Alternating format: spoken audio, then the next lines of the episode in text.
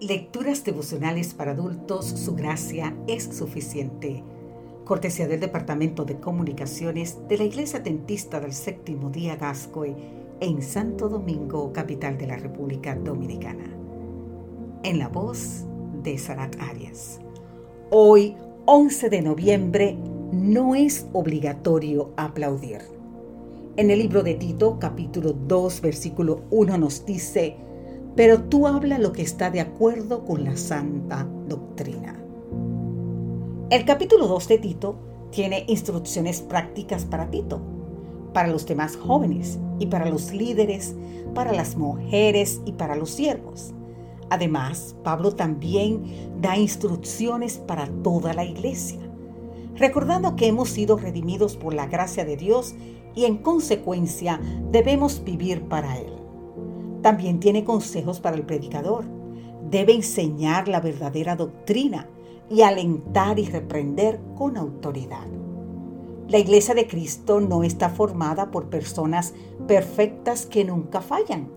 Está formada por personas de profunda comunión con Dios, que se interrelacionan de modo saludable, apasionadas por defender, por defender la verdad y cumplir la misión dispuestas a pagar el precio por la causa, creciendo y madurando diariamente por la gracia de Dios. Los pioneros que llegaron a Sudamérica tuvieron una poderosa combinación de estos ingredientes con los que Pablo exhortó a Tito y a la iglesia de Creta. El pastor Francisco Westphal fue el primer pastor adventista en Sudamérica. Él organizó la primera iglesia en las afueras de Crespo, Argentina, el 9 de septiembre del 1894. Después viajó hacia Brasil, estableciendo creyentes en varias localidades y organizando la primera iglesia dentista en ese país, ubicada en Gaspar, en Gaspar Alto, el 8 de junio del 1895. Luego cabalgó durante horas hasta el puerto de Itajai, donó el poco dinero que tenía para suplir las necesidades de un compañero y realizó su largo viaje en barco de regreso a Buenos Aires. Tuvo que ir en tercera clase, es decir, en un lugar donde las camas no tenían colchón. Así se reencontró con su familia después de este viaje misionero de cinco meses. Su esposa, que no hablaba aún el idioma local, lo recibió junto a su hijo pequeño de cuatro años. Pero Helen, su otra hija, ya no estaba. No fue necesario hacer preguntas. El rostro desconsolado de la madre lo decía todo.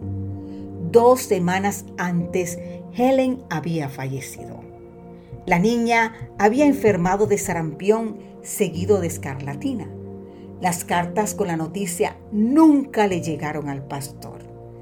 La madre sepultó a su hija en el cementerio de Chacarita, en un lugar destinado a extranjeros. Francisco ni siquiera estuvo para despedir a su hija. En medio de tantas incomodidades, privaciones y sacrificios, aquellos valientes siervos del Señor tenían una permanente comunión con Dios y un apasionado compromiso con la misión. Querido amigo, querida amiga, no es obligatorio aplaudir, es imprescindible imitar.